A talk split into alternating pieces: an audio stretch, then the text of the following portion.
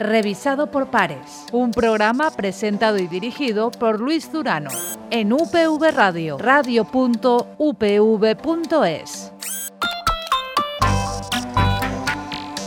Para el año 2050 la población alcanzará la cifra de 10.000 millones de personas. ¿Cómo vamos a responder a este desafío? ¿Podremos alimentar a toda esta población? ¿Qué aportación tendrá en este caso la, innovación? Son las cuestiones que vamos a plantearnos en el revisado por pares del día de hoy. Este programa, este espacio de divulgación científica que cuenta con la colaboración de la Fundación Española para la Ciencia y la Tecnología, del Ministerio de Ciencia, Innovación y Universidades. Para hablar de ello contamos con nosotros, con dos colegas de nuestra casa, de nuestra universidad. Se trata de Lidia García, profesora asociada del Departamento de Economía y Ciencias Sociales y representante de la UPV en el Foro del Derecho a la Alimentación en España, y con Puri García, profesora del Departamento de Tecnología de Alimentos de nuestra casa. Con ellas vamos a hablar a lo largo de los próximos minutos de estas cuestiones, pero antes incidimos un poquito más en nuestro topic. Para el año 2050 la población mundial alcanzará los 10.000 millones de personas. Esta cifra plantea grandes retos en muchos ámbitos. Uno de ellos resulta fundamental. ¿Podremos alimentar a todo el planeta? Según un reciente estudio de la Universidad de Oxford publicado en Nature, son necesarios muchos cambios. cambios. Entre otros, un cambio global en la alimentación hacia productos de origen vegetal. El estudio advierte también de la necesidad de no desperdiciar comida. Quedaos con estos datos. Cerca de un 40% de los alimentos producidos en todo el mundo no llega, a, no consumirse. llega a consumirse. Cada vez tiramos más comida a la basura. Solo en España, los hogares desperdician más de 3,5 millones de kilos de comida al día. ¿Cómo se puede revertir estas cifras? Hace falta un cambio de paradigma para garantizar el acceso a la alimentación y la investigación. ¿Qué podrá aportar para lograr este reto? Estás escuchando Revisado por Pares. Conocido ya nuestro topic, los temas principales que vamos a abordar en los próximos minutos, os presentamos ya, ahora sí, a nuestras dos invitadas de, de, hoy. Lidia García, decíamos, es la representante del Observatorio del Derecho a la Alimentación de España. Muy buenas. Muy buenas, buenos días. Vamos a hablar de, de un tema realmente importante y vital para todos nosotros, para nuestro futuro. Claro que sí, la alimentación. Y va a compartir esta tertulia. Puri García, profesora del Departamento de Tecnología de Alimentos, gran divulgadora científica en nuestra universidad. Hablaremos un poco de ese desafío, de ese horizonte 2050, pero también, obviamente, de cómo la investigación, por ejemplo, la vuestra, puede responder a, a, este, a estos retos, ¿no, Puri? Sí, claro, vamos a ver eh, lo que tú decías, ¿no? En el 2050 vamos a ser 10.000 millones, hace tres años íbamos a ser 9.000, entonces al final vamos creciendo exponencialmente y tendremos que, que apretarnos para, para, ver cómo vamos a, a llegar a, a, cubrir ese reto. Lidia, ¿cuáles son los principales puntos que nos debemos, eh, en los que nos debemos centrar para tratar de responder a esa cuestión y sobre todo para alimentar a, esas 10 a esos 10.000 millones de personas? Pues no sé si es empezar muy fuerte, ¿no? Un poco fuerte, fuerte. un poco fuerte, pero en realidad yo creo que la, eh, realmente debemos empezar por un cambio de sistema, de transformación. Completamente de acuerdo. De sistema alimentario físico, pero también mental, ¿no? Uh -huh. Y político, económico y social, cultural. Eso es imprescindible para poder llegar primero a ese año, porque tenemos que llegar a 2050 para conseguir llegar a esos... Exacto. A, a llegar a, eso, a ser esos 10.000 millones, ¿no? Pero es importante empezar a pensar que si no cambiamos de paradigma, uh -huh. no vamos a llegar. Uh -huh. Va en, en, la línea, eh, recientemente publicado un estudio Nature, un estudio de la Universidad de Oxford, que hablaba de un cambio global. Sí, sí, sí. Pues entonces es, es, un cambio de paradigma, como, como dice Lidia. Al, al, final es un cambio que yo creo que radica en, en, toda la sociedad. Es decir, no podemos intentar dar de comer a 10.000 millones de personas sin cambiar otras muchas cosas. Entonces yo creo que estamos en un momento de la historia que me imagino que será el mismo momento que en la revolución industrial a principios, a finales del siglo XIX o, o así, ¿no? Pero al final hay que cambiar mentalidad de la gente. Eso, desde mi punto de vista, y como muy bien decía Lidia, es lo, lo, lo más importante, creo yo, y eso pasa por educación. ¿Y está preparada nuestra sociedad para ese cambio de paradigma, para ese cambio de, de modelo de, de, alimentación, al fin y al cabo? Yo creo que no, pero tengo esperanza. ¿Por qué? Pues porque hay gente como Lidia, como el Observatorio del Derecho a la Alimentación, que realmente somos nosotros los que tenemos que cambiar y somos nosotros en los que en nuestras manos está la posibilidad de ese cambio. Eh, es verdad que al final eh, a nivel político las cosas son muy cortoplacistas, que es algo que odio profundamente, pero no solamente en las entidades gubernamentales, si es que vas bajando en los diferentes estamentos, me da igual, gobiernos, eh, estructuras, consellerías, ayuntamientos, universidades, todo lo miramos en el plazo de cuatro años. ¿no? Y entonces eso no te hace cambiar una sociedad. Necesitamos a alguien que tenga muchos más arrestos. Y no sé, yo me imagino que el observatorio tendrá ese objetivo final, ¿no? es decir, el tener los arrestos y coger y decir, sí, sí, si ahora hemos llegado aquí, tenemos una esperanza de vida de los hombres de 80 y muchos años y de las mujeres de muchos 80 y más, ¿no? Pero es que queremos llegar a los 120, que probablemente genéticamente y con todos los avances científicos que están dando, podremos llegar, pero el problema es si seremos capaces de ser sostenibles para llegar a ese punto. ¿no? ¿Cómo responde el observatorio a, este reto, a esa, necesidad de, cambio de paradigma, Lidia? Sí, pues precisamente el observatorio es uno de los retos que se, que se presentan a nivel nacional, global, regional, etcétera, para poder mantener, digamos, esa, esa visión más a largo plazo, no tan cortoplacista como bien decías, Puri, ¿verdad? Entonces, eh, lo que se plantea es, eh, es dar ese asesoramiento, ese apoyo a todos los actores implicados a nivel político, a nivel social, a nivel de sector económico y privado, ¿no? Y sobre todo, lo interesante también de este observatorio es que nace desde las universidades, que muchas veces es uno de los actores que debería intervenir en este tipo de, de acciones, de ámbito, sobre todo alimentario, que tradicionalmente se ha quedado un poco fuera o ha tenido un papel bastante residual en esto. Entonces, por eso también es importante este tipo de observatorio que nace desde las universidades, ¿no? desde las universidades españolas que trabajan por mejorar las, las políticas alimentarias y que se hagan mucho más sostenibles, ¿no? desde varios puntos de vista, ¿no? desde el punto meramente ingenieril, agronómico, ¿no?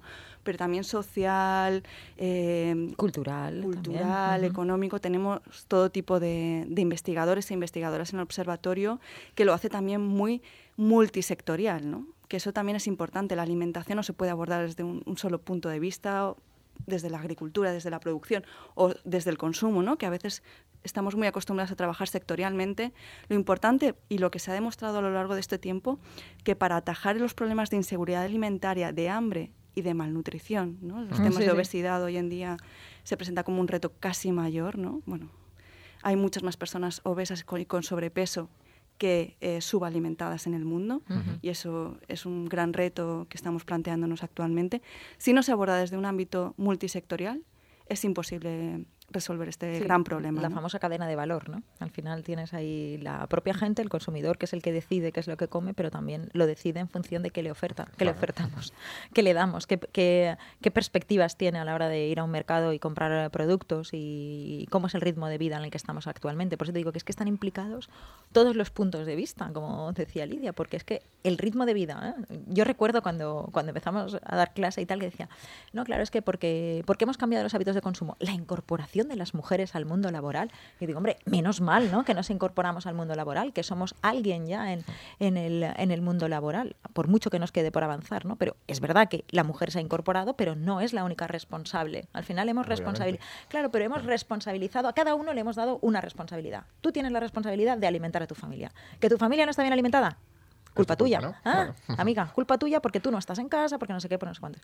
Que no llega el suficiente dinero. Ah, es que claro, como em, tu, marido, tu compañero, tu, eh, eh, ¿sabes? Al final esos roles... Los roles están... Claro, paradójicamente, ¿Qué es lo que me asombra? Todavía, existen esos roles. ¿no? Y al final tú dices, ¿pero qué me estás contando? Por tanto, el cambio de paradigma va mucho más Por eso, que no solamente alimenta, o sea, no es solamente decir, ahora tienes que comer esto, porque ¿cómo le dices tú a alguien, ahora tienes que comer esto que es mejor para tu salud? Eso, hemos hecho intentos, llevamos años haciendo intentos en los cambios de la educación nutricional, pero la educación nutricional no pasa solamente con decirle a alguien, cambia tus hábitos porque no son buenos, porque va a tener problemas cardiovasculares, porque esto te está entrando y te está saliendo a una velocidad de espanto, ¿no? Porque es algo que no está dentro de tu propia cultura.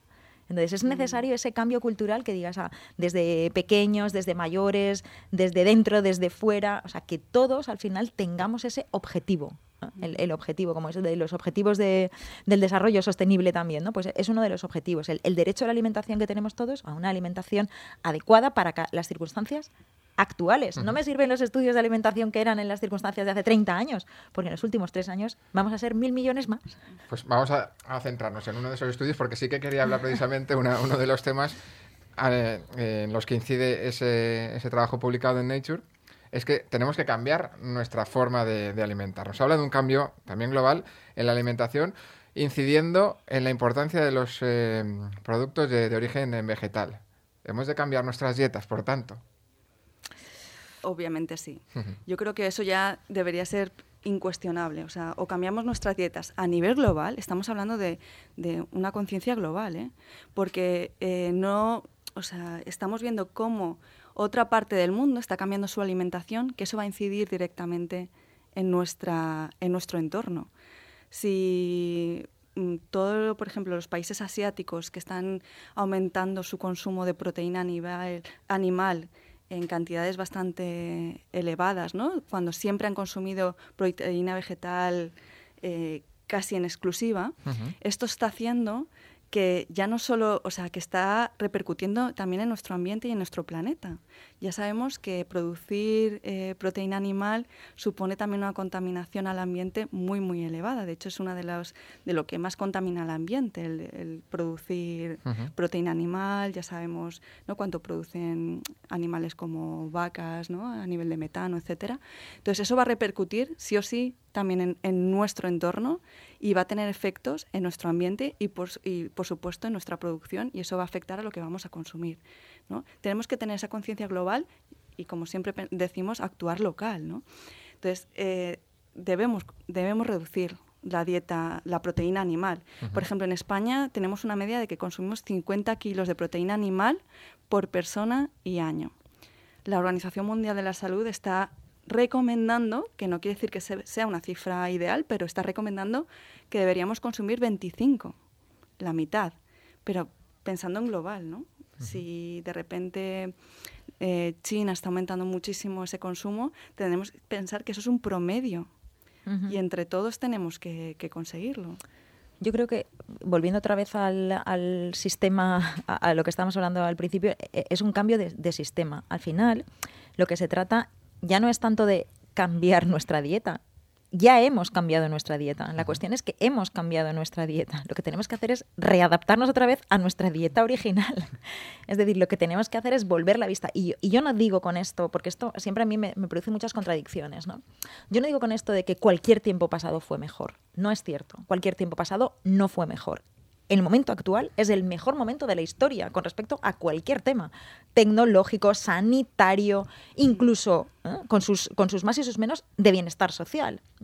Pero lo que hay que hacer es ser conscientes de que al final los humanos nos hemos convertido en una plaga del planeta. Entonces, ¿qué es lo que tenemos que hacer?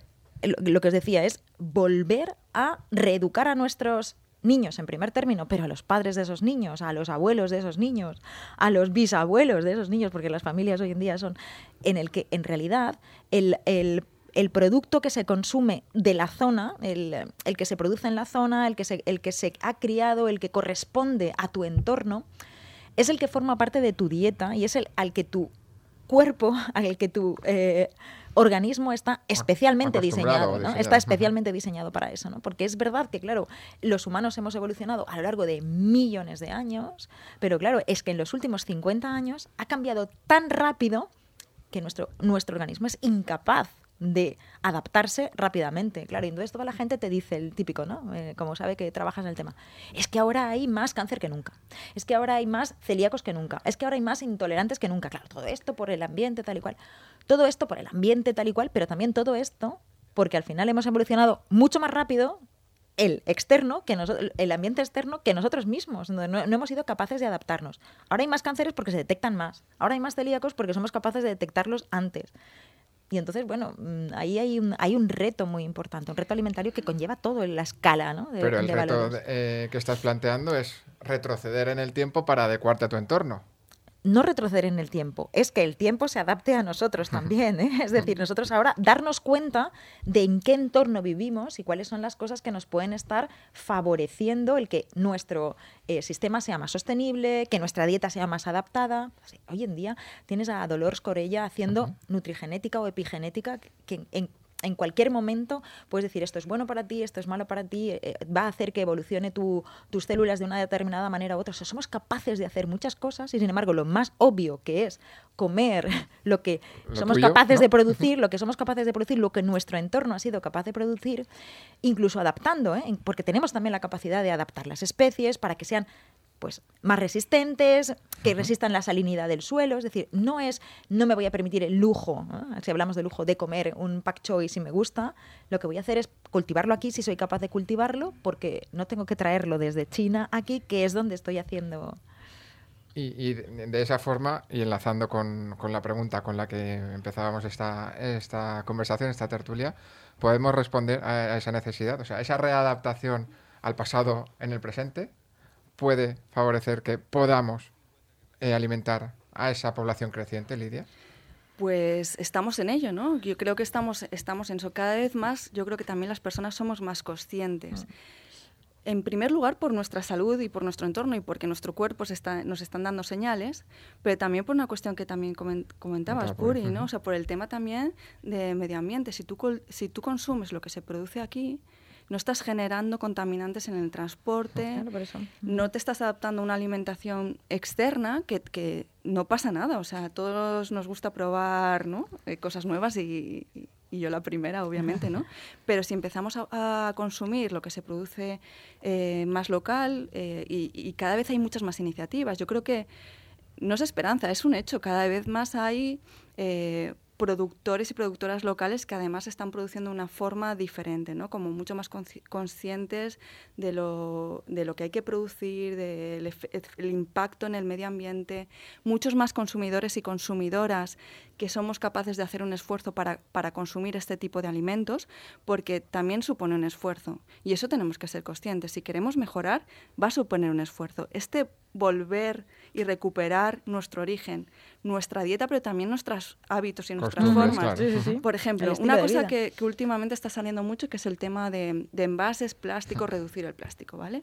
Ahora ha salido una noticia hace poco de que creo que un supermercado en Ámsterdam va a hacer lineales libres de plástico. A mí parece estupendo y aplaudo la, iniciativa.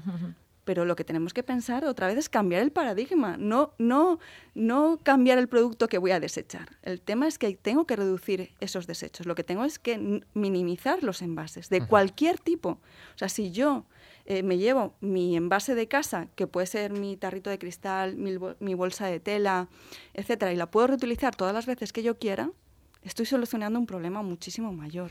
¿no? Que yo haga un, un plástico biodegradable o con un producto que se vaya me va a solucionar algo en el corto plazo, pero no me va a cambiar. Otra vez estamos hablando de ese cambio de filosofía. Y, si, cambio... y si me ponen un tarro de cristal que tengo que comprar cada vez que yo vaya al súper, ¿qué estoy haciendo? ¿No? Estoy volviendo a acumular material.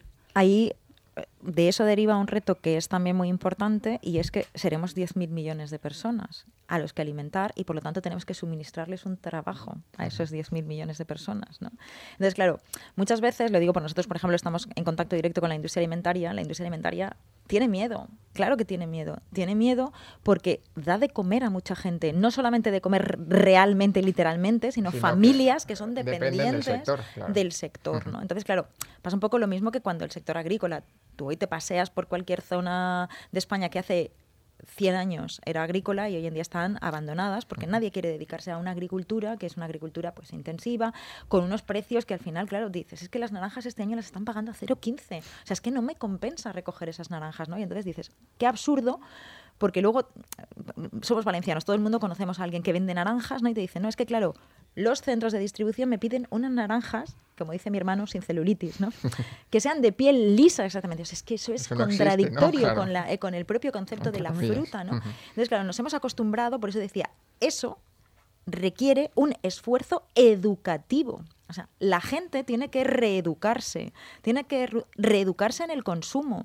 Tenemos que hacer consumidores más conscientes. Me acuerdo que me estaban eh, una entrevista eh, para Navidad. Eh, Oye, ¿y, cómo hacemos para no engordar cuatro kilos de media en Navidad?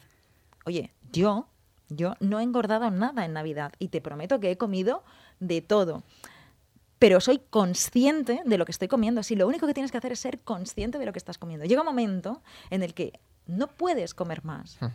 No comes más. eso requiere un esfuerzo ¿eh? psicológico cuando te ponen de repente los postres ahí. Pero ya ni siquiera tienes que hacer el esfuerzo de no voy a comer más aunque haya mucho. Lo que tienes que hacer el esfuerzo es de no comprar más de lo que te vas a comer. Más de lo que te puedes comer. ¿no? ahí está el reto. ¿Cuántas cosas tenemos acumuladas en casa que compramos porque son baratas, porque no sé qué? Y eso nos hace consumirlas aunque no las necesitemos. Pues esa idea me sirve para, enlazar con otro de los argumentos y otro dato que es eh, brutal. Entre un 30 y 40% de, de los alimentos producidos en todo el mundo no llegan a consumirse.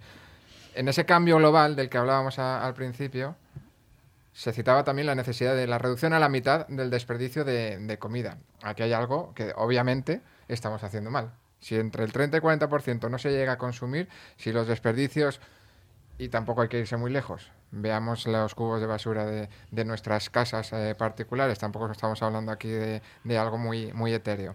Aquí hay algo, decías, hace falta más eh, conciencia por parte del consumidor. Hace falta más educación hacia el consumidor para que esto no, no ocurra. Para no comprar lo que no nos sirva y para no tirar a, a la basura. No sé, cómo se puede reducir ese 30-40%, que me parece eh, una exageración una barbaridad. Es una barbaridad. un tercio, de, bueno, son cifras de FAO siempre habla de eso, de un tercio de lo que se produce en el mundo se tira. Es que a mí me parece escandaloso. claro, pero estamos hablando de políticas de precios. Pero fijaos, o sea, aparece, cuando hablamos a nivel mundial, parece que lo vemos muy lejos, pero hay un estudio del Ministerio de Agricultura... En España, perdona, son 3 millones y medio de kilos de comida cada día. es lo que se tira. Pero lo que hay que pensar o sea, o para que yo creo que, que, al final se nos quede aquí en la cabeza, porque a veces estas cifras globales se nos escapan. Este creo que es el mismo estudio del Ministerio de Agricultura que nos dice que en España, en cada hogar, tiramos a la basura mil euros. Mil euros estamos tirando. Tú imagínate qué harías con mil euros al año, un hogar, ¿no? Consumir productos mejores, probablemente. No, incluso, eh, o sea, mm, el gran problema que estamos viendo también es que eh, estamos diciendo que los productos saludables, y no saludables, yo diría que sostenibles, que no es lo mismo. Y es importante eh, poner énfasis en un producto sostenible. O sea, son más caros, o en general los percibimos como productos más caros, los percibimos, ¿vale? Porque depende de dónde lo vayas a comprar, depende de dónde lo estés viendo. O sea, depende de muchas circunstancias. Pero también hay estudios que muestran la correlación que hay entre una mala alimentación y enfermedades derivadas de una mala alimentación con la clase social. ¿no? de esos barrios, en Barcelona ya se, ha hecho, se han hecho mapas, etcétera. Entonces, hay que ser conscientes de esto, ¿no? de esos productos sostenibles. Si estamos tirando mil euros a la basura, o sea, ¿qué podríamos hacer con eso? Muchísimo, ¿no? Y hay que ser, hay que ser muy conscientes. Y, y, no solo pensar en que estamos tirando un tercio de lo que producimos, sino es que además todo lo que hemos consumido para producir ese tercio, sí, sí, sí, agua, energía, combustibles fósiles, o sea, es mucho más grave aún, ¿no? Entonces, eh, tenemos que ser conscientes. Sí, yo mm. creo que eso es una que es, es el, el, proyecto clave, ¿no? O sea, el reto clave es concienciar desde pequeños al final también, ¿no? Porque al final los pequeños digamos que son como esponjas, pero los mayores también somos capaces de hacernos conscientes y cuento un ejemplo que aunque sea de mi familia, lo hacemos, ¿no? Eh, desde hace unos 10 años más o menos, en Navidad, eh, nos juntamos a comer, ¿no? Mis hermanos y mis padres, todos. ¿Cuántos somos en, para cenar? ¿10? Vale, vamos a diseñar el menú que vamos a hacer en la cena de Nochebuena. Oye, no sobra nada, porque tampoco compramos en exceso. Al final decimos, vale, ¿qué vamos a consumir? Oye, queremos jamón de lo que sea. Oye, vamos a comprar esto, pero ¿cuánto vamos a comprar? No sé, no vamos ahí, échame 500 gramos, no, son 100 y no es por escatimar en, a la hora de, no, voy a no, es porque realmente solo somos conscientes a lo largo de la historia, de la trayectoria, nos hemos dado cuenta de que esto no nos lo comemos. Este año no hemos comprado, y claro, al final dices, ostras, esto es que. No hemos comprado polvorones porque siempre sobraban, porque ya no llegábamos a consumir los polvorones. Entonces dices, ¿para qué los quiero tener en el mes de agosto? Los polvorones dando vueltas por ahí por la casa. ¿no? Entonces al final llega Navidad, ves los polvorones, te compras la caja. Y dices, ¿me la voy a comer o no me la voy a comer? Cuesta un esfuerzo pensar, es que me apetece. Claro, ¿qué me apetece? Uno, pues compra, somos siete, compra siete. Si, si aún de los siete te sobran, el año que viene compra tres. ¿eh? Porque, porque es el, tema ese. Entonces es un poco ir readaptando la situación porque ya tienes una experiencia previa. O sea, tienes la experiencia de tu propia familia. Tú decías, diramos mucha comida. En mi casa solamente somos dos, no somos ejemplo de nada, ¿no? semanalmente tiramos dos bolsas de, eh, de plásticos y cartón. O sea, dos de plásticos, dos de cartón. Mensualmente tiro mensualmente una bolsa de basura de la comunitaria. Claro, vivo en el campo y lo puedo tener ahí, porque tenerlo en la cocina de casa sería complicado, ¿no? Pero una bolsa de basura orgánica al mes entre las dos personas. Eso, y porque a veces barras el suelo de la pinocha y, y, lo, y lo metemos ahí, ¿no? Pero en realidad tienes que, tienes que ser muy consciente de, de la situación. Claro, de, y supone un esfuerzo. ¿eh? Sí, sí, es un esfuerzo. Eso es a lo que no estamos en, claro, preparados en, todavía. Claro, claro. En, en, todos los temas que, que estamos abordando, la idea fundamental es que lo que hace falta es un, un cambio, mmm, una conciencia nueva por parte de un, un cambio de, de, actitud y de plantearse qué es en realidad lo que necesitamos comer y cuál es nuestro modelo de alimentación. Sí, no hace falta mucho, mucho, más, eh, eh, entre muchas comillas. También, y luego, ¿no? claro, Pero... readaptar todo el sistema a esa nueva conciencia. Pero justamente estamos hablando ahora, bueno, o, ¿no? Lo que, lo, que, tratamos ahora es que estamos viendo que la fuerza real para hacer esto es desde el consumo. Uh -huh. de, el consumo arrastra todo lo demás. Por mucho que las empresas a veces se resistan por, sí, por sí, cuestiones sí. varias ¿no? a cambiar de modelo, si el consumo tirara para allá, seguramente se adaptarían las primeras. Uh -huh. Las primeras en, en esa nueva forma de consumir. Pero claro, esa nueva forma de consumir eh, implica ese cambio de paradigma uh -huh. mental. Pero está llegando poco a poco. ¿eh? Yo es que me pero gustaría no, ser un poco de optimista. No es pero, fácil imponerse a las pero, empresas. Pero, pero, lo que tampoco es justo es que nos exijamos eso a nivel individu individual. Yo uh -huh. creo que también es un esfuerzo colectivo. Sí, sí. Colectivo grupal en todos los sectores que, que nos podamos imaginar, pero también una cuestión de política pública. Sí, sí, sí, que, que, que, es fundamental. Uh -huh. Si desde de las políticas públicas también apoyáramos este cambio de transición y medidas específicas para ayudar a hacer este cambio, todo sería mucho más rápido y a lo mejor, o sea, los cambios y siempre cuestan. Los cambios siempre van a costar y va a haber una época de transición. Eso es importante y estamos hablando de, de transición, no un cambio de, ¿no? de ruptura. ¿no? de transición hacia, ¿no? Hacia ese cambio de, sistema. Pero hay que tirar todos juntos. Otro de los puntos que, que queríamos eh, tratar, y con él vamos, eh, es el último eh, bloque de, esta tertulia, es la importancia de, la investigación y de la innovación también para responder a ese, reto de esa población creciente. A lo largo de, de, todo el año son muchos los proyectos de los que nos hacemos eco aquí en la, en la universidad que se desarrollan en nuestros eh, laboratorios, en, en tecnología de, de, alimentos, en otros grupos de, de investigación. Puri, ¿cómo puede responder pues, ¿Y cuál es el principal reto vuestro como, como investigadores de, del campo hacia, aplicado hacia, hacia el sector, hacia, hacia la producción, para que esos 11.000 millones, 10.000 millones eh, estén alimentados o estemos alimentados? ¿Cómo será la alimentación del futuro? Ya lo podríamos eh, tratar en otro, en otro programa, ¿no? Pero la innovación es clave también, la investigación claro. es clave yo creo que en este momento, y yo esto lo digo muchas veces, claro, nosotros somos de tecnología de alimentos y trabajamos con la industria alimentaria. Eh, discutía hace, hace unos meses con un compañero en una, fue una tesis y me decía, es que fíjate, cojo este paquete de bizcocho, es que esto, entre todos los ingredientes que tiene, esto, un bizcocho se hace con harina, huevo, no sé qué. Lo típico, ¿no? Cuando uh -huh. tú haces un bizcocho en tu casa. Y yo le decía, sí, es verdad. Mm, pero tú, como consumidor, no tú como investigador de la universidad que ves y que dices que tienes muchos es, tal y cual y qué sé yo, digo, tú como, como consumidor, cuando vas al supermercado y vas a comprar un bizcocho, lo primero que haces es ver la fecha de caducidad. Y entonces dices, uy, este dura un año, me lo llevo. ¿Para qué quieres tener un bizcocho un año en tu casa? O sea, ¿cuál es el objetivo de comprar un bizcocho cuya fecha de caducidad es un año? Porque a la empresa no le interesa que tú tengas un bizcocho un año en tu casa. Uh -huh. No le interesa. Y a ti tampoco te interesa tener un bizcocho en tu casa, ¿no? Entonces, nosotros como consumidores, lo que decía Lidia, le hemos ido exigiendo a la industria alimentaria que nos ofreciera productos que durasen eternamente. ¿no? Tú puedes tener un bizcocho un año con la misma textura, el mismo color, el mismo sabor, las mismas características que el día que lo fabricaron. Cuando tú eras pequeño y bajabas a la panadería de tu casa, te comprabas una magdalena y al día siguiente estaba dura como una piedra. ¿eh? Uh -huh. Pero la magdalena estaba recién hecha porque la comprabas para comértela en ese momento. Y si estaba dura, le echabas un poco de huevo, un poco de leche y te hacías un flan, ¿vale? Un pudding. ¿eh? Entonces, claro, al final, lo que decía Lidia me ha parecido muy buena la idea, ¿no? Es decir, la industria se adapta a lo que el consumidor quiere. No es la industria la que nos impone lo que vamos a comprar, ¿no? Que a veces en los consumidores los consumidores queremos no, pero los consumidores queremos muchas veces echarle la culpa a la industria, pero si no fuera un negocio, la industria no lo vendería. ¿eh? Mm. Con lo cual, también la industria ahora está dando la vuelta y fijándose en lo que el consumidor quiere. Si hay unas políticas públicas, una atracción por parte de los consumidores que demanden ese tipo de productos donde no necesito que tenga, necesito que sea seguro, es decir, que me garantice la seguridad alimentaria.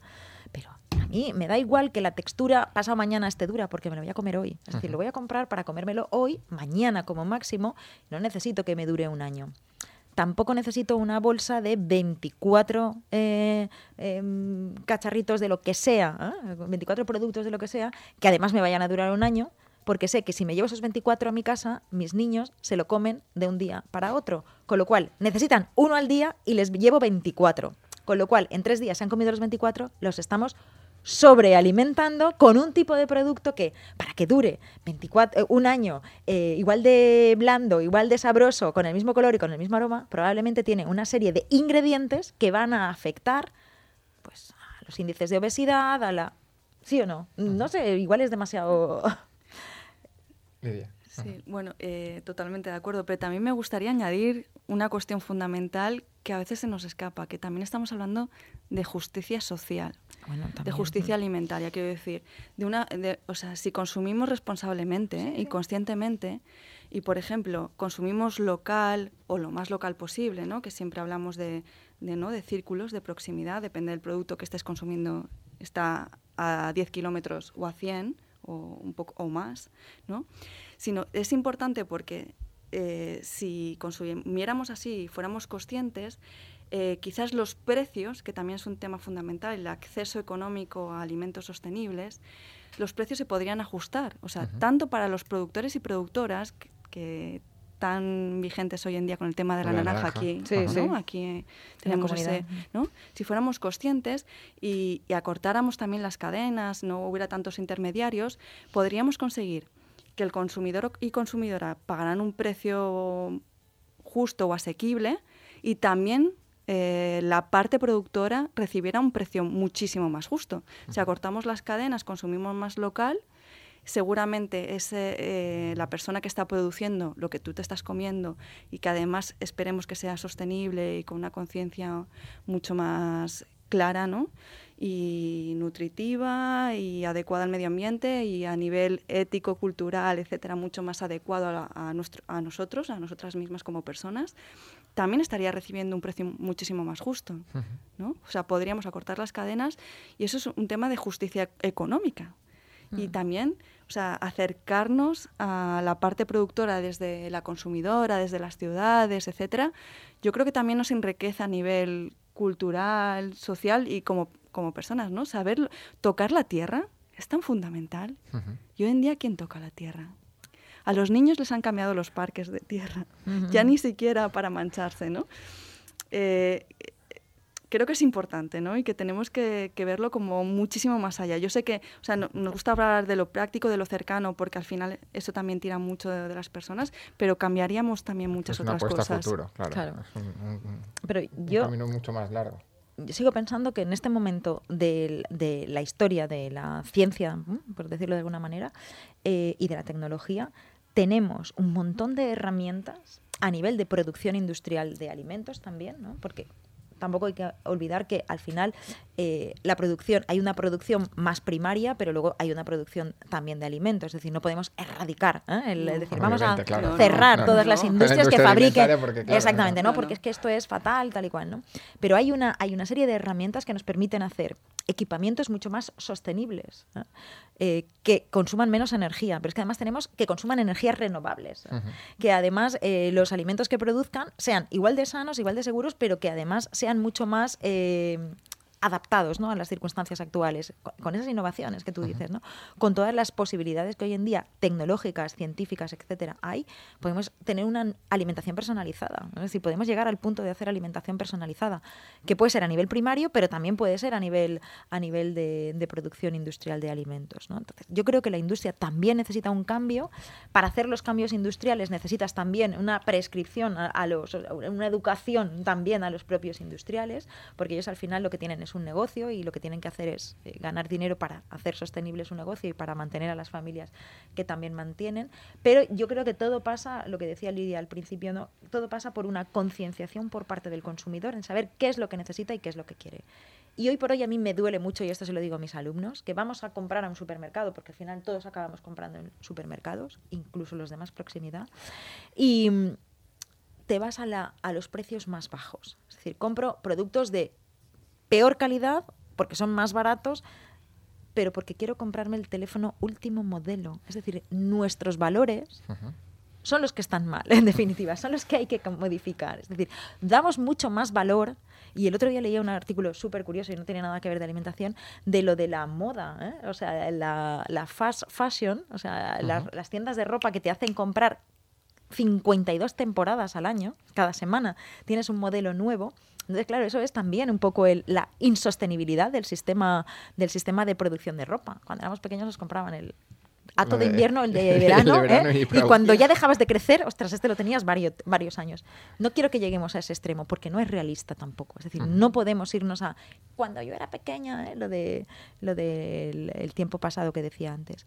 Pero hay que ser realistas con el sistema actual. Estamos consumiendo por encima de nuestras posibilidades. No de nuestras posibilidades económicas, aunque algunos también, sino de nuestras posibilidades realmente de que tienes un cuerpo y tienes el armario lleno de ropa, tienes, tienes una cinco comidas al día o tres comidas comidas al día y tienes toda la nevera, todos los, los almacenes, almacenamos gran cantidad de comida con gran cantidad de plástico, gran cantidad de cajas, gran cantidad de un montón de envoltorios y paquetorios que van en todo en toda esa comida. Entonces el cambio es, vamos, la conclusión que, que, sacamos de aquí es que hace falta, como decíamos al principio, hace ya casi media hora, eh, Hace falta un cambio de paradigma global, hace falta que cambie el consumidor, hace falta que cambie ese sector productivo, hace falta ajustarse también posiblemente la investigación a los requerimientos de, del consumidor, pero también concluyo que a tiempo estamos para llegar a... Esperemos. Claro. Esperemos, estamos en ello, ¿no? Y yo creo que eso también desde las universidades, desde, desde nuestro trabajo diario lo intentamos, por lo menos estamos en ello. Y sin, perder sin perder la esperanza, ¿no? Y seguimos trabajando en ello y también es importante con todos los actores implicados, porque no cada uno en su rincón va a conseguir nada, ¿no? Y creo que también creo que está llegando también ese nuevo paradigma a nivel social y, político, ¿no? Es importante. yo, trabajo mucho con políticas, con políticos, ¿no? Y, intentamos también hacerlo con, con, otro, con otros actores, ¿no? Con todos los aliados posibles. Esperemos, esperemos, porque a veces las cosas te sorprenden. Así es. Pues Lidia García, Puri García, muchas gracias por compartir con nosotros este revisado por, por pares, este espacio de, divulgación científica que hoy lo hemos centrado en el mundo de, la alimentación, en ese reto hacia el año 2050. Os invitamos a compartir estas ondas en cualquier, otro, en cualquier otra ocasión. Muchas gracias. Muchas gracias. Pues como decíamos, hasta aquí nuestro revisado por pares. Volvemos a escucharnos en dos semanas hablando de ciencia haciendo divulgación científica desde UPV Radio. Hasta entonces, sed felices.